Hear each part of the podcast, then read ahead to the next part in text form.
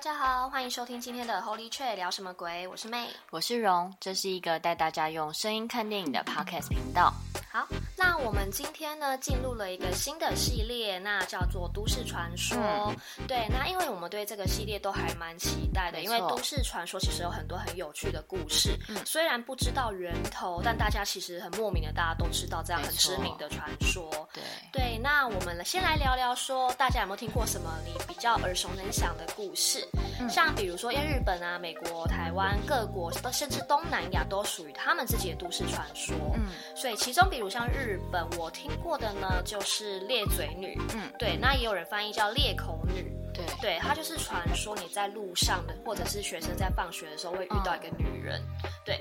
然后呢，她就会戴着口罩，对，那、嗯、外面就是跟正常的女生一般无异，一样，对。但是呢，她就会看到你之后，那你跟她对到眼，她就会停下来，嗯、然后就会把口罩拉下来，问你说：“我漂亮吗？”嗯、那你就会发现说，她嘴巴是裂开，裂到耳朵这边，然后嘴巴超大。为什么要问这一句话？因为好像是说他生前就是因为好像是我忘记是说医美还是什么，不小心嘴巴被医生就是割、哦、割开了。原来他是一个这么现代的一个故事。对，他其实是很现代的，嗯，所以他就会问你他漂不漂亮。但好像回答不管是漂亮还是不漂亮，他都会把你抓，他都会把你的嘴巴隔开。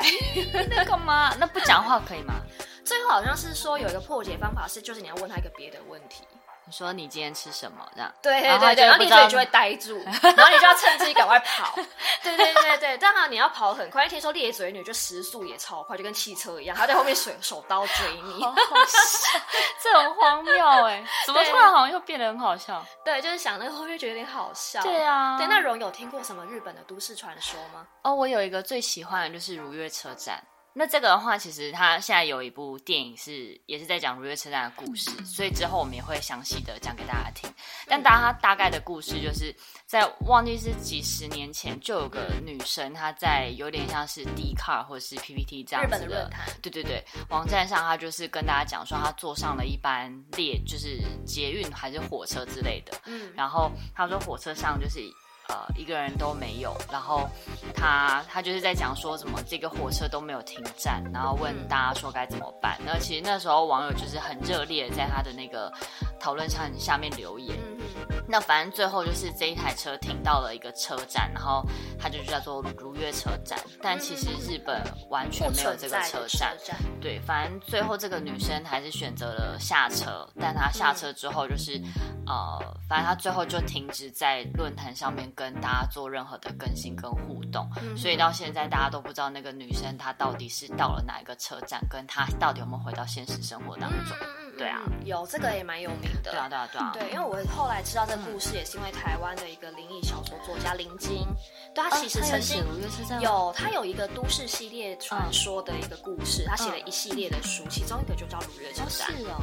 对对对，你可以去看一下，还不错。嗯，好。那再谈到美国的都市传说，那美国都市传说我听到比较有名的叫做黑眼小孩，也有人叫做黑眼魔童。嗯，对，他其实就是一个大。六到十六岁那种青少年，真的是小小的朋友，对，对，小小朋友。然后他们就在公路上的时候，你在开车，开车可能就会遇到那种小朋友，把你拦路，把你拦下，问你可不可以载他回家。嗯，对，你就会发现那小朋友就全身苍白，然后但是只有两颗黑眼珠，就是全黑的。嗯，对。然后虽然说你觉得他长得很奇怪，但你又觉得，哎，他就是小朋友，你不应该不会有什么问题。对，你就会觉得说他应该很安全，小朋友不会危险到哪里去。对对，那所以你就还是会载他回家。但是，一旦你真的载他回家，他好像真的就是会进到你家里，或者在车上就把你杀掉。哦，对，然后也有他们就传说说这种黑夜魔童他搞不好是外星人哦，对，或是恶魔，嗯，对，所以他有点类似我们台湾在路上，我们遇到一些恐怖景点的时候，我们遇到有人招手，台湾的司机都是直接踩开过去，开油门对，狂踩直接开过去。哦哦，对，台湾的新泰隧道也好像也有这个故事，对对对对对，就遇到人家跟你招手，什么白衣女孩啊，那你都不能停车，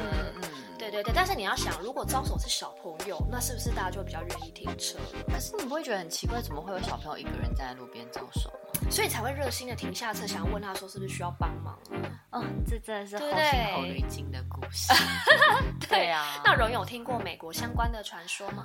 嗯呃，美国的话还有另外一个故事，就是叫做 Slender Man。那 Slender Man 的话，就是有一呃。直化一点点翻的话，就是有人叫他瘦长人，嗯，我就叫他长腿叔叔，因为他他的外表就是四肢都非常的瘦长，就有点像是那种踩高跷表演的人，就他都非常非常的高，然后他的外表就是呃穿西装打领带的一个男生，那他其实基本上就是看起来是没有头发的样子，长得像一根竹竿。那传说中他就是会出没在一些森林里面，那也因为他的四肢非常的长，所以大家都会说看不出来有这个人，因为他就会隐身在树木里面。那他最喜欢的其实是小朋友，就是他有说他就是偏好年轻的灵魂，就是越小越好。嗯、所以有时候你们会在一些呃美国的什么公园啊，或是儿童游乐园，就会有时候会看到一些照片，会看到身后会有一个非常瘦长。黑黑的男生站在后面，他就会把这些小孩都抓走，这样子。嗯，我刚刚这样总结下来，发现美国人是对小孩有什么心理阴影啊？很奇怪哎、欸。但我们 我们讲的一些美国相关的故事，也都是跟小朋友有关啊。对，所以美国人对小孩好像真的是有一些心理阴影的面积很大哎、这样，呃，这是文化差异。我也比较不喜欢，因为我刚才想到一部孤儿院，然后好像也在讲小孩相关的，然后哎，怎么会这样？孤儿院不是那个不是小孩吧？孤儿院是那个，她其实三十几岁的老女人，但她长得像小孩。对对对对对。哦，怎么会这样？不知道哎，可能他们对小孩觉得，可能幼小的灵魂比较容易接近这种东西。哦，也有可能。所以像刚刚那个黑黑眼魔童，就是也是因为可能他本身是小孩，然后被一些什么东西入侵之后，他就变成那样，也有可能。对，好，也有可能。好，那像我们居住的台湾，其实也有属于台湾自己的都市传说。那就像我们可能最开始的几集有介绍的，像比如说红衣小女孩，嗯，然后一些某型啊相关的，其实也是专属于台湾的都市传说。对对，所以我们可以知道说，其实在各个都市啊、城市，甚至国家，都属于自己的故事，甚至连东南亚也会有属于自己自己的故事。对，那像比如说我们今天要介绍的电影。呢，就是要带大家来听听看东南亚那边，应该是说这算东南亚吗？不算，墨西哥应该算南美洲那边。对，西南亚，不是东南亚。对，那应该是属于南美洲那边。那因为今天要带大家来听的是墨西哥的都市传说。嗯、对，那我们今天要介绍这部电影呢，叫做《哭泣的女人》。女人对，对，那它是属于墨西哥乡野的传说。那因为它是号称说在那个墨西哥的那个野外，对，对，会有一个叫尤罗娜的女人，就是优罗娜。翻、嗯、翻台语翻成国语好像有点怪怪的。优优罗娜，尤罗娜，好难念哦。对，那你可以把它当做是亚洲的虎姑婆啦，应该是说就是我们中国文化，嗯、然后台湾这边虎姑婆也是乡间传说，是它也是乡间传说，属于、嗯、台湾专属在地的乡间传说。对，嗯、对，那因为雨乌龙娜呢，就是跟那个虎姑婆很像，他们就是会把小孩抓走。嗯，那详细要抓小孩的原因呢，我们等下在故事中会去介绍。嗯，好，那今天这一部电影呢，它是在二零一九年上映的美国灵异恐怖片。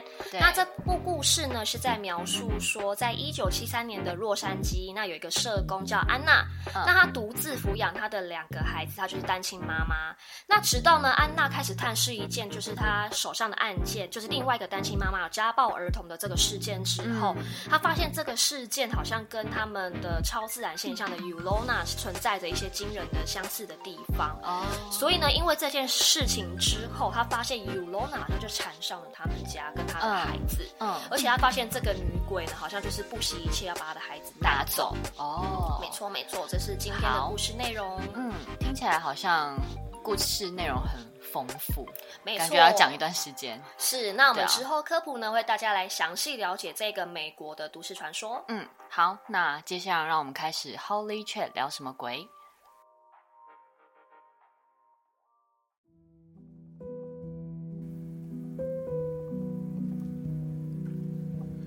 一六七三年，一处农庄里，一个美丽的墨西哥女人与丈夫生下了两个男孩。男孩亲手做了一条项链，并挂到了女人的脖子上。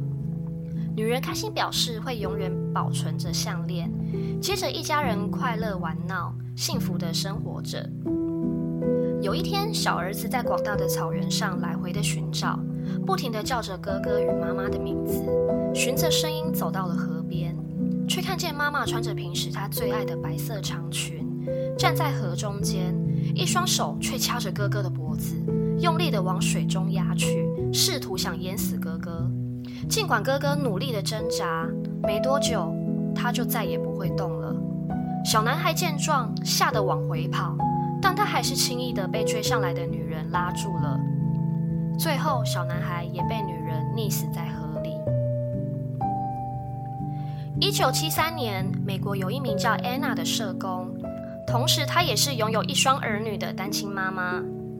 这天，她将儿子、女儿送到学校后，便赶到了社福机构上班。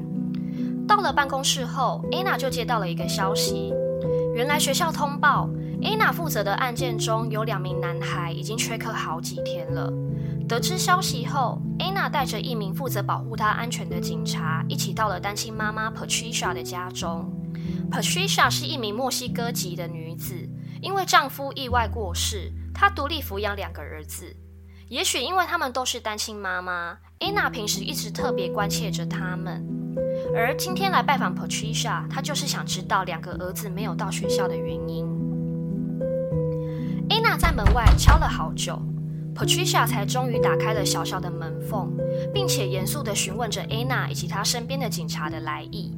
在经过几番周旋后，Patricia 只同意让 Anna 进到家里面来查看，而警察必须要留在门外。Anna 进到屋里后，发现屋里完全没有开灯，但是到处却摆满了蜡烛。诡异的气氛让 Anna 更加担心两名男孩的情况，于是她趁着 Patricia 进到了厨房。安娜快速的在屋里面搜索，最后发现衣橱里面有着稀稀疏疏的声音。当他正要打开衣橱查看时，却发现锁住了。此时，单亲妈妈 Patricia 拿着铁锤，迅速的冲向了 Anna，，要她远离衣橱，而且并且不要碰自己的儿子们。很快的，，Anna 与 Patricia 两个人扭打在一起，幸好破门而入的警察迅速的将 Patricia 拉开。而 Anna 呢，就趁着刚刚扭打，拿到了她身上的钥匙，迅速的打开了衣橱。此时，她见到了两名男孩蹲在衣橱里面瑟瑟发抖着，两个人的手臂上还有着黑色的烧焦痕迹。安娜心疼地问着：“是不是妈妈伤害了你们？”但两名男孩却频频地摇头，说：“妈妈只是想保护他们。”但安娜是完全不相信的。于是她便将两名男孩送到了儿童收容所去，而 Patricia 因为虐待儿童即将被收押。在临走前，Patricia 愤怒而绝望地对着 Anna 大吼：“都是你害的！明明只要在一个晚上，我儿子就没事了，都是你害死了我儿子。”当天晚上，Anna 在睡梦中突然听见了急促的电话声响起，她睡眼朦胧地接起电话后。社福机构就告知她，Patricia 的两名儿子就在刚刚被发现淹死在了附近的河流中。震惊的 Anna 不放心一双儿女待在家里，于是就带着他们一起开车前往了案发现场。抵达后，他只见现场拉起了封锁线，地上躺了两名盖着白布的孩子。而被警察带来现场的 Patricia 看到了死去的儿子，再次崩溃，他对着 Anna 咆哮。都是你的错，我原本可以阻止他的，都是你害的。安娜听到了关键字，立刻反问：“你想要阻止谁？”Patricia 露出了哀伤的神情，说：“是 Ulona。”认尸完毕后，警员便将 Patricia 带回去关押。此时，，Anna 的一双儿女 Chris 以及 Samantha 正独自坐在车上，Samantha 正在睡觉。而 Chris 忍不住好奇心，便偷偷下车，想看看案发现场。慢慢走到了栏杆后，Chris 远远地看见了两名男孩的尸体，而警方正在拍照调查。突然，身后传来了阵阵女子的哭声。Chris 紧张地回头查看，发现阴暗处的草丛里有一个穿着白色长裙的女人，她的头上还戴着白纱，正在低头啜泣着。当 Chris 走近想要看清楚的时候，女人突然将头抬起。她有一张惨白的脸，但却有着黑色的眼眶以及嘴巴，脸上还流着黑色的眼泪。同时，她正快速地飘向了 Chris。她伸出了有着尖锐黑色指甲的双手，直接握住了 Chris 的手臂。此时，Chris 手上传来了滋滋滋般烧焦的声音。Chris 因为疼痛放声大叫，用力的甩掉了女人的手后，便快速的跑回车上。睡着的 Samantha 听见了声响，醒了过来。他看着脸色着急的哥哥，正急忙的将四周的车门上锁。突然，前方的车窗开始自动的下滑，Chris 连忙抵住了开关，并且重新关上。结果，砰一声，刚刚那个哭泣的女人又重新出现了在车子旁边，吓了 Chris 好大一跳。但 Samantha 却似乎什么都没有看到。Chris 只好捂住眼睛，瑟瑟发抖着。他催眠自己，一切只是幻觉。没多久，Anna 回到了车子上。她看到了脸色发白的 Chris，还有不知所措的 Samantha。她询问着两人发生什么事情，但因为不想要让妈妈担心，Chris 只好将刚刚的一切都隐瞒了下来。回到家后，Chris 躺在床上，他查看自己手上被那个哭泣的女人抓住的手臂。已经出现了一道发黑，像是烧焦般的伤口。这时，Chris 开始隐隐有了不好的预感。隔天一早，Anna 前往参加 Patricia 两名儿子的告别式。现场有一名巫医正在做着熏疗，也就是燃烧药草，让产生的烟雾缭绕在身体上作为治疗。因为墨西哥一带的人们相信，这样可以净化身上的负面能量，带走厄运。正当安娜看着现场发呆，一旁教堂的神父也走了出来。他上前关心安娜，而安娜也趁机向神父询问了尤罗娜的故事。原来尤罗娜曾经是墨西哥最美的女人。有一天，一个富有而且英俊的牧场主人来到了他们的村庄，两个人一见倾心，很快的就举办了豪华婚礼，而且还生了两个宝贝儿子。但好景不长。她发现丈夫移情别恋了，因此她决定要毁了丈夫最珍视的东西。而强烈的嫉妒心让尤罗娜在河里淹死了她的两名儿子。当她回过神后，她意识到自己酿成大错，她感到非常的内疚，因此呢，就抱着两名男孩的尸体懊悔并痛哭着。因为她明明只是想要报复出轨的丈夫，想让他尝尝失去重要宝物的滋味，但儿子们也就这样死在自己的手中。没多久，女人慢慢的走进河里，白色长裙慢慢的飘散开来，女人将自己也淹死了。从此，，Ulona 的鬼魂就被上帝诅咒，她开始徘徊在世间，寻找自己的儿子们。另一头，Anna 的女儿 Samantha 她独自待在家中。她最喜欢下雨天了。这天刚好下完雨，她拿着雨伞，穿着雨鞋，在屋外的游泳池边踩着水洼玩闹着。此时风又渐渐大了起来，开始下起毛毛雨。Samantha 撑起了手中的透明雨伞，却突然惊见有一名穿着白色长裙的女人站在面前，但收起雨伞后，人却又不见了。此时大风刮起，吹飞了 Samantha 手中的雨伞，她连忙拔腿追去，而雨伞正好就被吹到了游泳池边上。Samantha 想要伸手拿起时，白色女人突然现身，她一把抓住了 Samantha 的手臂，她开始放声尖叫，但手臂却也因此留下了焦黑的抓痕。没多久，Anna 回到了家中，她看见女儿 Samantha 默默坐在二楼的窗边发呆。而且手上还出现了焦黑的抓痕，因为不想让妈妈担心，Samantha 她只说自己在外面跌倒了。此时，Anna 抱了抱女儿，并且要她记住，生活很艰难。那虽然爸爸不在了，但是你只要害怕就抱紧爸爸送你的娃娃，那你就会感觉好多了。到了晚上，又开始下起了倾盆大雨。Anna 在二楼的主卧房中翻看着 Patricia 一家的档案记录，并且思考着。因为 Patricia 即将要被释放了，警方没有足够的证据证明他虐待儿子，而且两名儿子溺死的时候，Patricia 也有不在场证明。当 Anna 翻着照片，看着 Patricia 儿子手上的焦黑痕迹时，她突然想起：咦，今天 Samantha 手上是不是也有类似的抓痕？与此同时，楼下大门开始传来了咔咔咔的声响。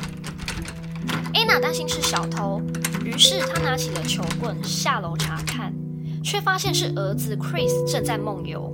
他笔直地站在大门前，手正握着门把，开启又关上，开启又关上。原来是因为门正好有门栓链子卡着，不然 Chris 就真的走出去了。Anna 试图叫醒 Chris，但当 Chris 睁开双眼的一瞬间，大门突然砰的一声直接打开了，门外狂风四起。Anna 急忙将大门重新关上，并且上锁。接着将 Chris 带回他的房间中安顿好。当 Anna 重新走回主卧房时，四周的灯突然暗了下来，并且床上那些有关于 Patricia 的档案全部散落在地，窗帘此时也正随着大风飞舞着。Anna 大声询问：“有人在那边吗？我要报警了。”接着房门“呀”的一声突然关上。一个身穿白色长裙而头上披着白纱的女人就站在房间里面。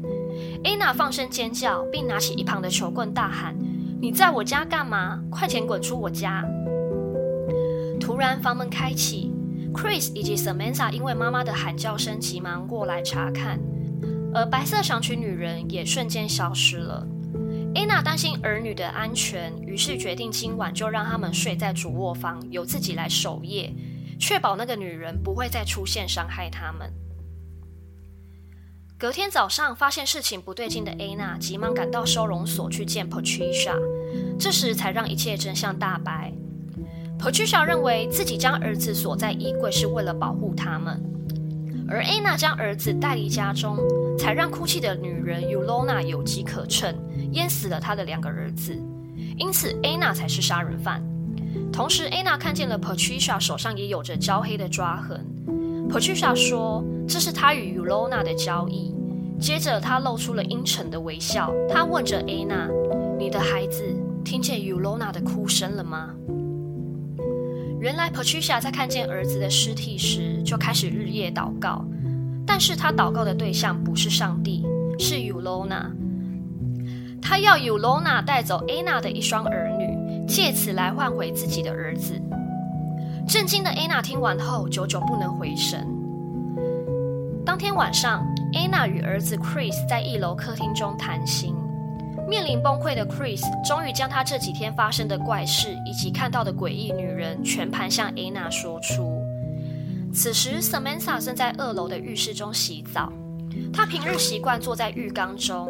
将头发抹上洗发精后，再整个人躺进浴缸中洗去泡沫。正当他洗着脸时，一双发黑的双手突然出现在 Samantha 的背后，开始替她洗着头发。而 Samantha 满脸的水珠，她以为是妈妈 Anna 来了，因此放松闭眼享受着，但不时还会喊着：“妈妈，你小力一点，我头发好痛。”不久后，接着发黑的双手扶着 Samantha 慢慢的躺进浴缸中，因为这也是以往洗头的流程，因此 Samantha 不疑有他的躺下，整个人埋进水中。接着 Samantha 开始发觉不对劲，因为空气快没了，但那双压着她的双手却丝毫没有松开。当 Samantha 睁开眼睛后，她看见了 Ulona，她开始激烈的挣扎，水花四溅。楼下的 Anna 以及 Chris 听见浴室的响动，急忙冲上二楼，没想到浴室门却锁住了。Samantha 还在水中剧烈的挣扎。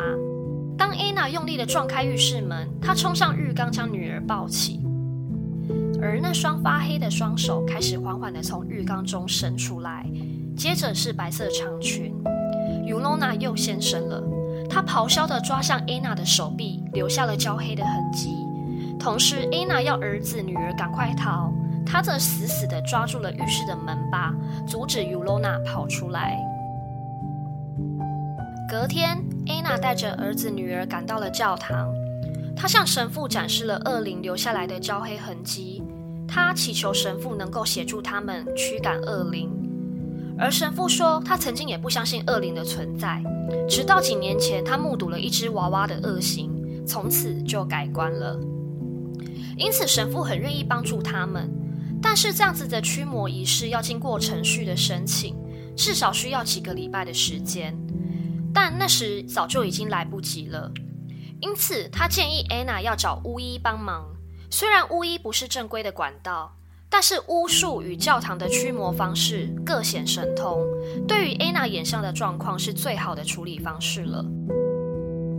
接着，Anna 顺利找到了巫医，并且准备好了工具，一行人回到家里，准备与哭泣的女人 Ulona 进行最后的搏斗。巫医进到了家里后，他要 Anna 一家人拿着鸡蛋，沿着家里各个角落擦过一遍。而最惊悚的是，这些碰过 Anna 房子角落的鸡蛋，在敲碎打开后，里面的内容物都变成了粘稠的黑色液体。此时，巫医更加的确认，Ulona 缠上了这一家人。接着，巫医拿出了火树的种子，撒在了家里面各个窗户边上。他说明道：“因为火树是一种盛开时会长满红花的树木，当初 Ulona 在河边淹死儿子时，火树就长在河边。”他见证了 Ulona 所有的罪行，因此火树的种子对 Ulona 有威吓的作用。同时，巫医也拿出了火树制成的十字架，四处摆在家里头。此时，一切准备就绪，就等待黑夜来临。夜晚到来，巫医在家里面摆满了蜡烛，并且在一楼的客厅中用蜡烛围成了一圈，让伊娜以及一家人坐在正中间。并且告知他们，你们要保持蜡烛的燃烧，一旦它们还亮着，就表示保护咒的效力还在。此时，门外开始下起了雷电交加的大雨，风铃声也开始此起彼落的响着。Chris 此时害怕的问着，Yulona 要来了吗？”巫医这时脸色凝重的说：“他已经在这里了。”此时，二楼的房门一间一间的传来了咔嗒的声响，是 Yulona 在楼上搜寻着一家人的身影。但是遍寻不着后，Yulona 发出了强烈的吼叫声，房子甚至也开始震动了起来，全屋子的蜡烛瞬间熄灭，陷入了长长的沉默之中。就在 Anna 一家人惊恐的拿起油灯探照时，Ulona 突然飘在了 Anna 的身后，将她高高的抛起，摔落在墙上。而 Chris 和 Samantha 则吓得躲进桌子底下，并且用桌巾遮挡身体。但 Ulona 还是抓住了 Chris 的腿，并且快速地向门口拖去。就在 Chris 即将被拉出家门时，巫医拉住了他的手，并且快速的将火树种子沿着大门口撒出了一条的界限。尤罗娜这时候就被排出了门外，暂时无法踏进大门了。而尤罗娜此时在门外愤怒的吼叫着。巫医关上了大门，隔绝了 Ulona 的喊叫声，并且要大家提高警觉，不要破坏任何火树的结界，因为 Ulona 会用各种的方式重新回到房子里面来。此时后门开始传来了碰撞声，原来大家都忘了后门并没有封住。因此，除了 Samantha 以外，一行人急忙跑到后门要做最后的修补。而 Samantha 开始到处找爸爸送的娃娃，因为那是他最珍贵的东西。没想到，刚刚一阵混乱中，娃娃掉了。突然，Samantha 从窗户内瞥见娃娃就掉在大门口外面，大约是五步的距离。Samantha 小心翼翼地开启大门，她想着：我只要站在火树种子的结界内。单手伸出去，把娃娃抓进来就好。但就在他伸直双手要抓回娃娃的瞬间，娃娃的脚却踢乱了火树种子的结界，并露出了缝隙。而 Samantha 瞬间就被 Ulona 控制，腾空向后飞去。Anna 看到后尖叫地追出屋外，她发现 Samantha 被拖进了游泳池内。因为没有灯光，Anna 只好拿着手电筒，快速地跳进泳池内，来回搜寻着。而就在发现女儿的身影时，Ulona 再次现身，并且用力掐住了 Anna 的脖子。两人在水底下奋力的着。此时，岸上的巫医想到了办法，他拿起圣物，全部倒进了游泳池内，并开始祷告。他决定要将游泳池全部变成圣水。果然，祷告完成后与罗娜被迫驱离了。Anna 急忙抱起女儿，迅速的回到了屋子内。并且他将 Chris 以及 Samantha 安顿在二楼的衣橱内，只要顺利撑到天亮，孩子们就获救了。而巫医和 Anna 则拿着火树制成的十字架，留守在一楼客厅中警戒着。此时，一名女人偷偷摸摸地进到了家里面来，原来是被警局释放的 Patricia。她找到了衣橱内的 Chris，并且用力地拖着他到大门口，呼唤 Ulona 前来完成他们之间的交易，要用 Anna 的儿女换回自己的两个儿子。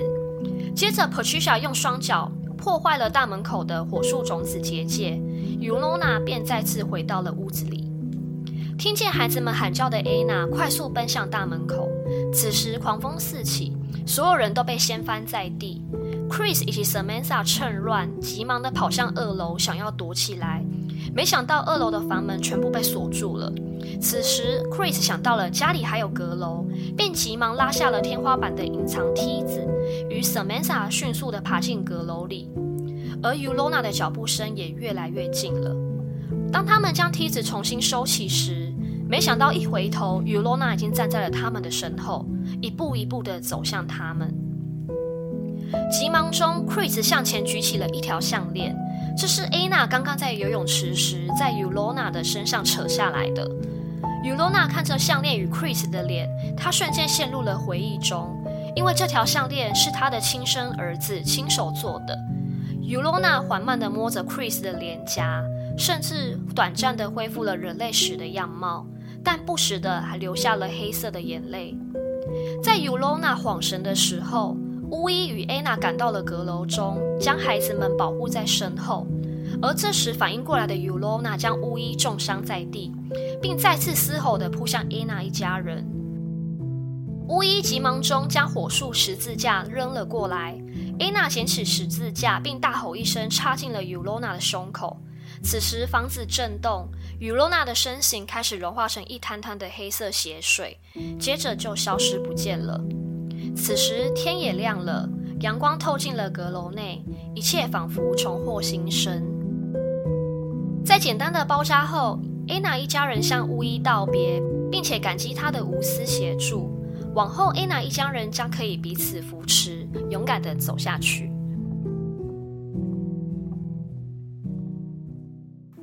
好，故事结束了。那今天的故事呢？其实刚刚听到中间的时候，会有觉得有几幕跟之前我们曾经讲过的《红衣小女孩》有一点类似。是杨丞琳的那一季吗？对，就是她叫什么？美花。美花，对，美花是那个谁演的啊？原住民。慧君。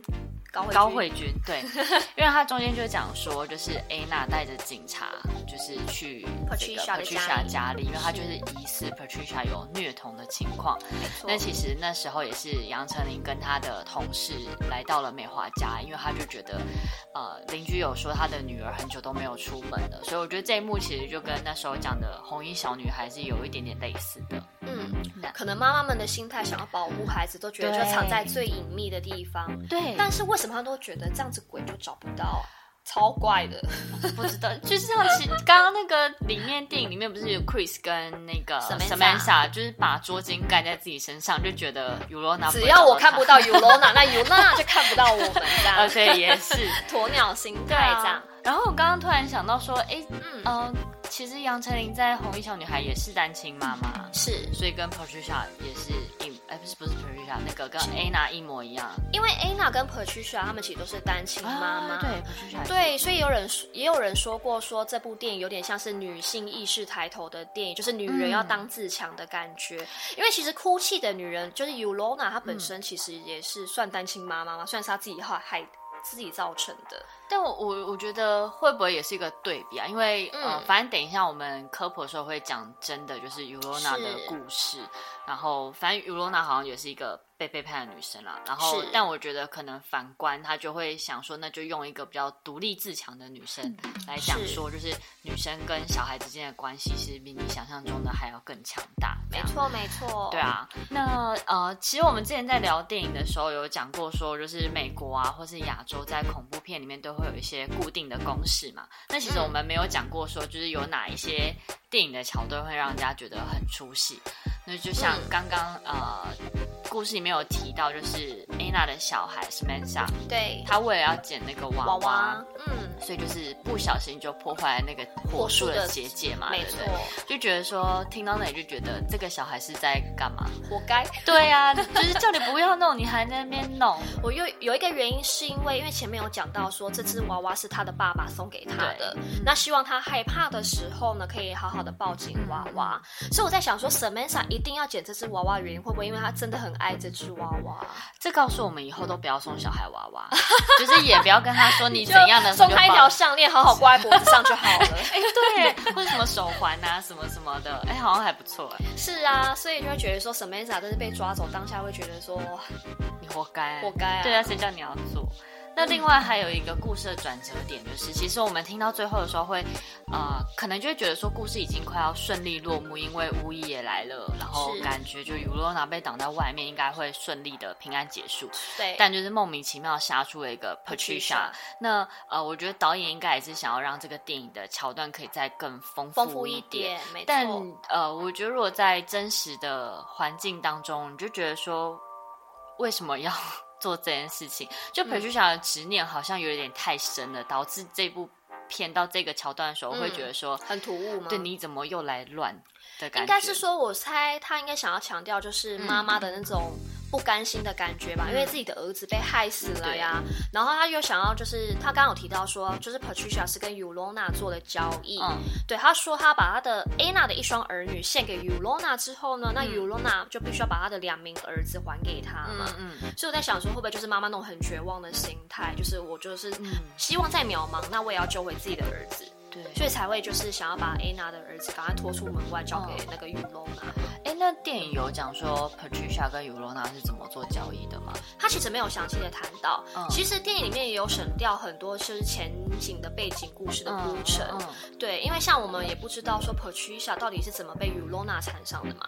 对啊，对不对？对。而且其实地点在美国。对啊。虽然他有提到说 Patricia 是墨西哥籍的女子，嗯、对，但怎么会在美国本土上，怎么还会有墨西哥的 Ulona？追过来呢，对不对？哦，对耶，Patricia 她，她、嗯、的儿，哎，她的老公也是，我猜应该是美国人，嗯、就是墨西哥人美国联姻。哦、对，你还记得故事一开头有提到有罗娜的故事是，就是有罗娜她本身也是一名漂亮的墨西哥女子，嫁给一个富豪，对，然后嫁给了一个英俊的。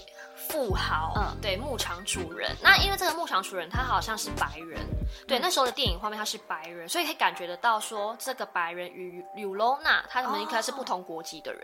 哎、哦，那我在猜说，是会不会 Ulo Ulora Ulona Ulona 跟呃 Patricia 的。身世或是婚姻的过程有点类似，可能有点类似，所以才会找上了 Patricia，想要去抓走他们的孩子。哦，对，因为 Ulona 不是因为亲手就是淹死了自己的儿子吗？对，所以其实他就是在到处找他儿子替代品了。嗯嗯，对对对，所以他就会觉得说，哎，也许 Patricia 因为也是墨西哥籍，然后也是两个儿子，所以才会想要把他的儿子也带走。哦，对，想要把他当成自己的儿子抓走这样子。嗯，那那看到最后，你有觉得这部片好看还是值不值得推吗？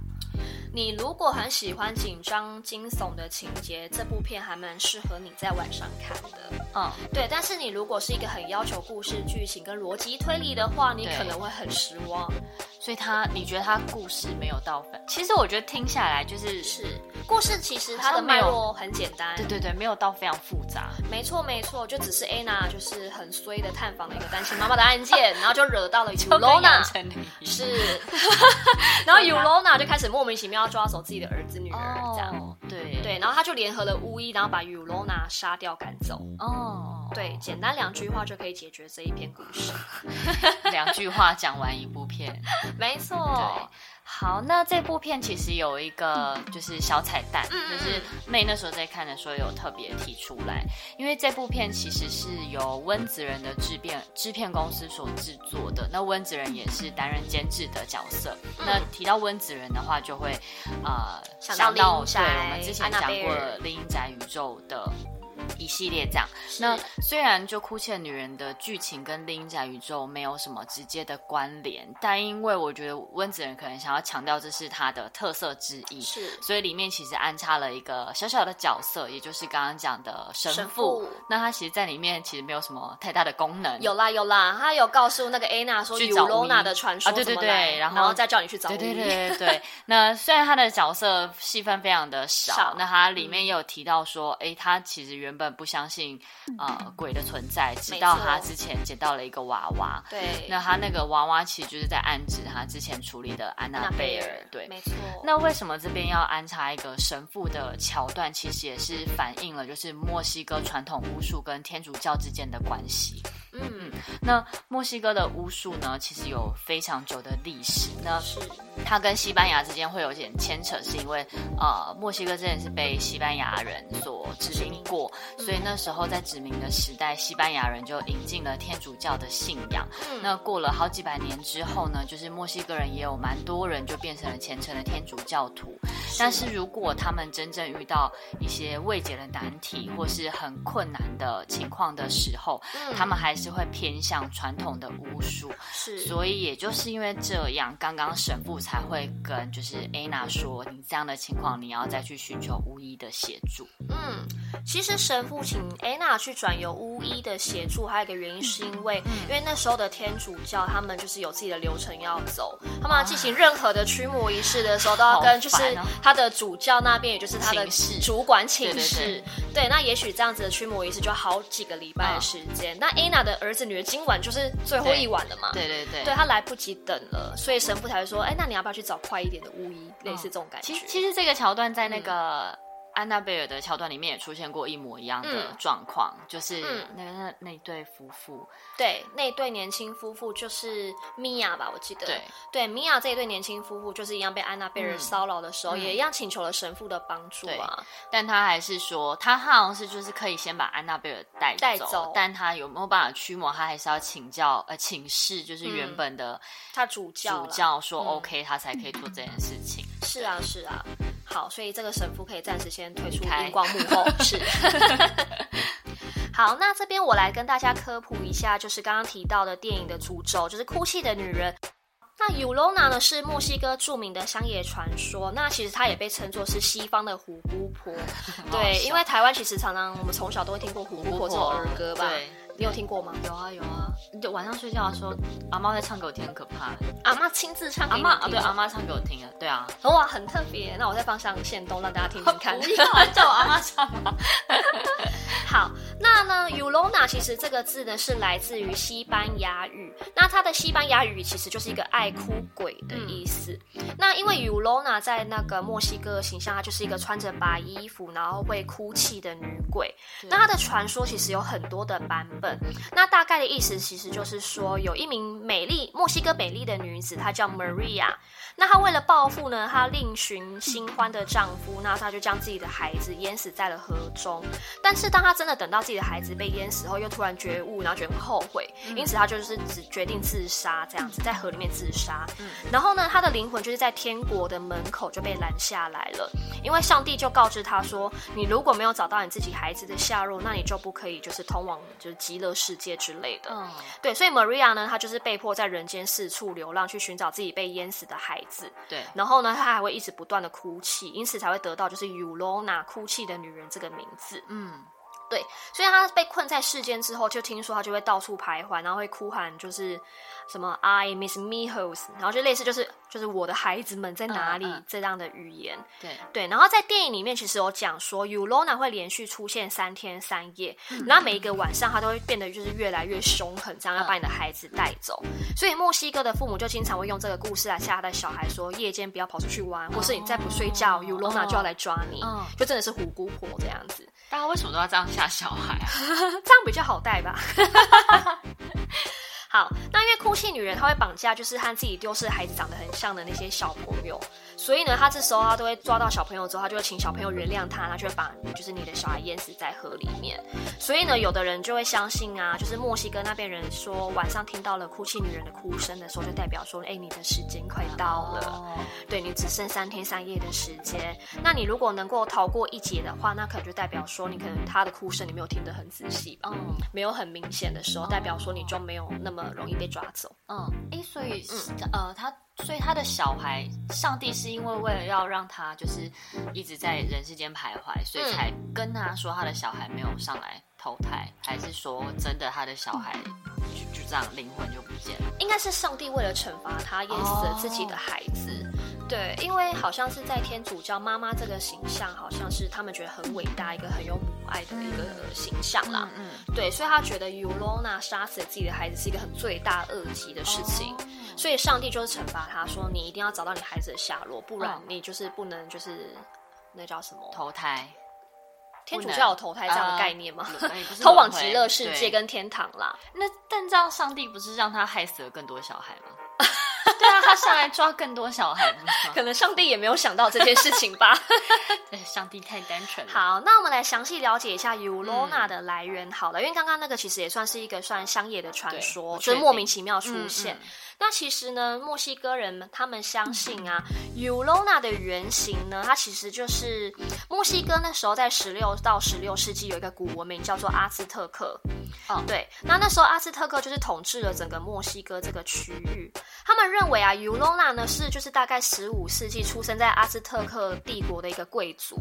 对，那他从小的时候啊，就是爸爸很早就意外过世，然后妈妈又再婚等等，所以开始家道中落，所以他小小年纪时就被当奴隶卖掉了，然后到处都被受欺负。嗯，然后直到了十五世纪、十六世纪的时候，西班牙开始入侵了阿兹特克，就墨西哥这边。嗯，对，然后但为了要求和，所以呢，阿兹特克就献上了就是那个 Maria，就是刚刚提到那个尤罗娜的原型。对，对，那 Maria 跟二十名女性就是被那个阿斯特克献给了西班牙去当奴隶。嗯，然后那时候西班牙的那个主将将军就是那个 Cortes，Cortes 很像卫生棉的名字，对不对？Cortes，对 Cortes 这个西班牙的主将，然后这个 Cortes 这个主将他就看上那个 Maria 的美貌，嗯、所以他就帮 Maria 当把她当成了情妇，而且他们还生了一个儿子哦。那那因为从此 Maria 她就是跟在了 Cortes 的身边，开始当他的翻译，因为毕竟就是阿斯特克这个文明跟西班牙他们之间语言不通嘛，嗯，所以 Maria 就除了他的是他的情妇之外，那也是他的是随身翻译啦，嗯。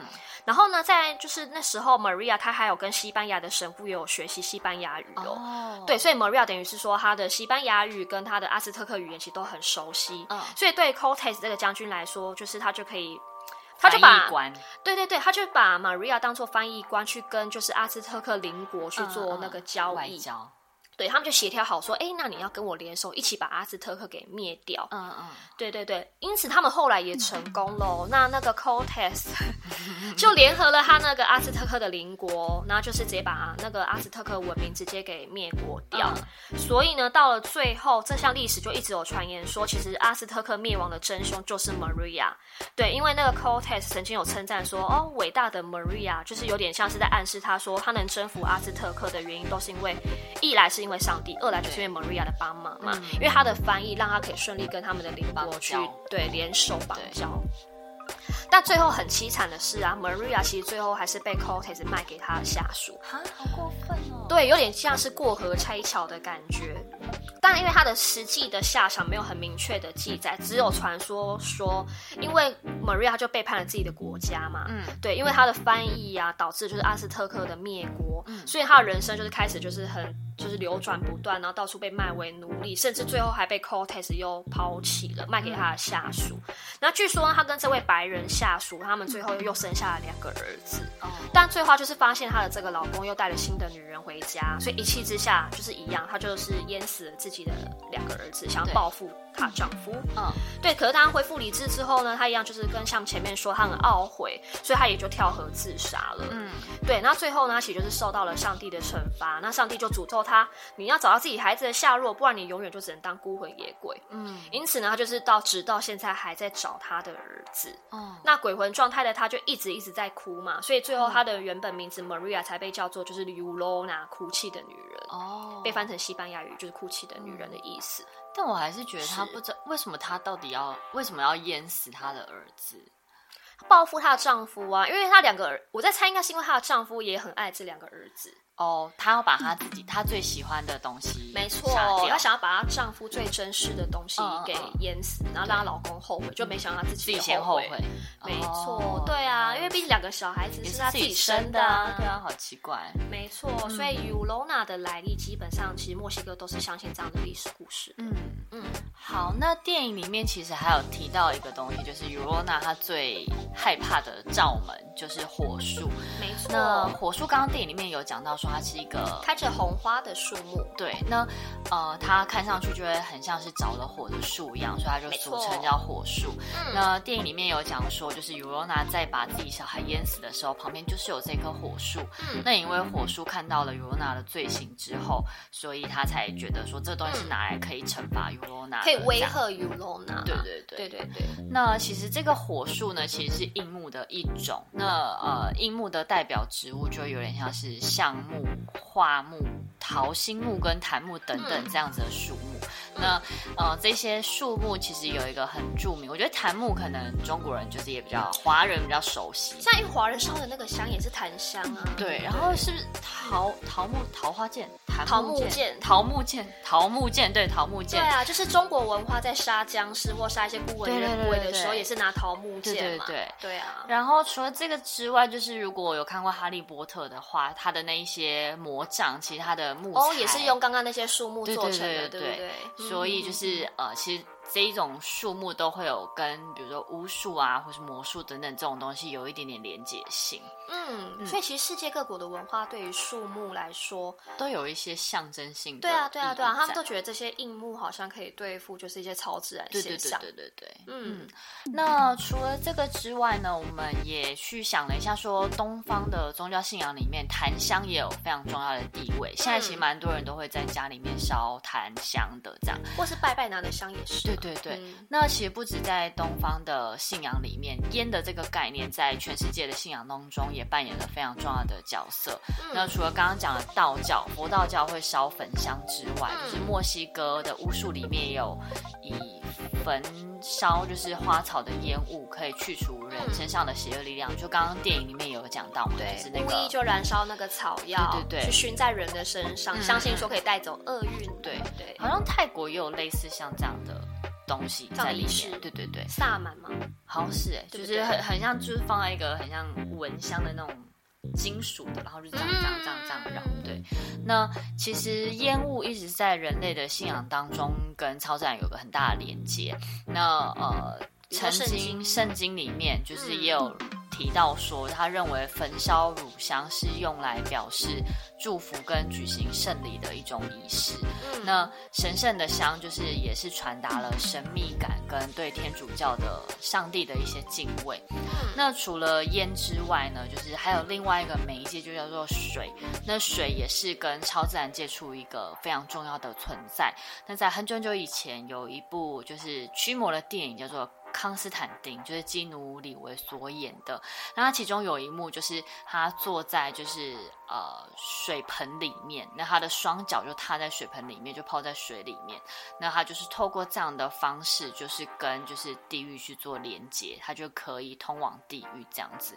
嗯、所以像刚刚哭泣的女人当中，就 Llorona 是靠着水来杀人，并且有一幕是刚刚没有讲到的，就是他本来变成开始变成人的形状。的时候，他其实啊、呃、也有看到地上的水，它反映的倒影其实是还是他原本他现在就是变成鬼的样子，所以其实水才可以反映最真实的样貌。嗯，应该是说在不管东方或西方的文化，水好像就是比如说现现在世界跟灵界世界的媒介吧？对对对，对，因为康斯坦丁。就基努里维演的那个、嗯、康斯坦丁，对，他把脚就是泡在水里面就可以就到地狱里面去嘛。对，然后我记得那时候跟他一起办案的女警，她就是好像是说她也是一个灵媒的样子。嗯、对，她那时候她的双胞胎妹妹不是就好像莫名其妙自杀，大家不相信嘛。对，所以基努里维就要说，不然你自己亲自到地狱去看看。嗯，对，所以他就把这个女警不是整个人浸在泡满水的浴缸浴缸里面。对对，然后那个女警就是在快要窒息的那一瞬间，她好像就就可以到地狱去了。对对对，对，然后就在地狱真的就看到自己的妹妹，才相信说妹妹真的是自杀自杀死亡的。对，因为天主教好像相信说自杀。死亡的人是没办法到天国，就会比如被打入地在地狱里面。没错，没错。然后像我记得那个水的部分啊，Ulona 这边跟水很重要的点，应该是因为他当初是在河里面把他的儿子淹死的。对，所以他现在变成说我要杀死就是世间人们其他的儿子的时候，也是用水淹死的方式。哦、对对对，嗯、所以变成说除了火树种子可以有威吓它的作用之外啊，他可能也会发现就是水。对他对尤罗娜来讲，好像也是一个很重要的媒介。嗯，对，因为你还记得说神父那时候就是看到那个艾娜跟尤罗娜在水面搏斗的时候，他不就是把整座游泳池都变成圣水？哦、对，耶，对，所以才驱除掉尤罗娜。哎，其实我看到这边，我觉得哎、嗯，那个巫医很聪明哎。可是对，哎，但他是他就是一直在旁边念一些没有，因为他们他变成圣水的有一些媒介，就是好像要把十字架就浸在水里面，然后跟倒，我不确定他倒那个是盐巴吗？对，就是一个净化的神，对对对对，就是一些圣物，嗯，对，然后倒进去之后，然后再搭配一些祷告祝词之后，那整滩水就会变成圣水哦。对，所以那时候就是因为整个游泳池都变成圣水的时候，Ulona 才就被迫离开嘛，oh. 所以 Anna 才顺利的把她的那个神梅莎女人捞起来。嗯嗯嗯嗯，对，所以水这件事情好像对于西方文化也是一个很重要的媒介。对对，那我在在想，那东方文化水有没有占什么重要的地位啊？我刚刚在想喝浮水，浮水算吗？浮水 不知道为什么就是一定要烧浮啊，泡在水里面，因为比如说像我们可能。就就比如说去参加丧礼好了，嗯，就是丧礼完之后，通常都会有个桥段，就是你要用外面的圣水洗手、洗脸，或者是有一些人会习惯泡榕树叶的水要洗手，然后净个身才能进家里吧？对。然后像那个端午节烧艾草的时候，不是也会有人用艾草就沾水，然后在家里挥洒，就是有点像。因为我想要观音耶，观音不是那个净瓶，也是拿那个，然后一样。观观音就是左手拿什么？右手净瓶，对对对对对对对，他也是拿是柳树嘛，我忘记，就是沾那个净瓶的水，他也是用洒的，啊，好像是，那这样算吗？应该算吧，所以东方文化也有圣水的，对对对，有有有，就是观世音菩萨旁边的那个水，对对对对。好，那我们今天科普了很多，那也听到了墨西哥精彩的商业都市传说。嗯、那我们下次的电影呢，我们会再继续带大家来听各国的都市传说。没错。好，那我们今天的听电影就到这边。那请订阅我们的 Podcast，这边留下五星评论。IG 搜寻 Holy Chat 点 Official 就可以找到我们。Holy Chat 聊什么鬼？我们下次见，次见拜拜。拜拜。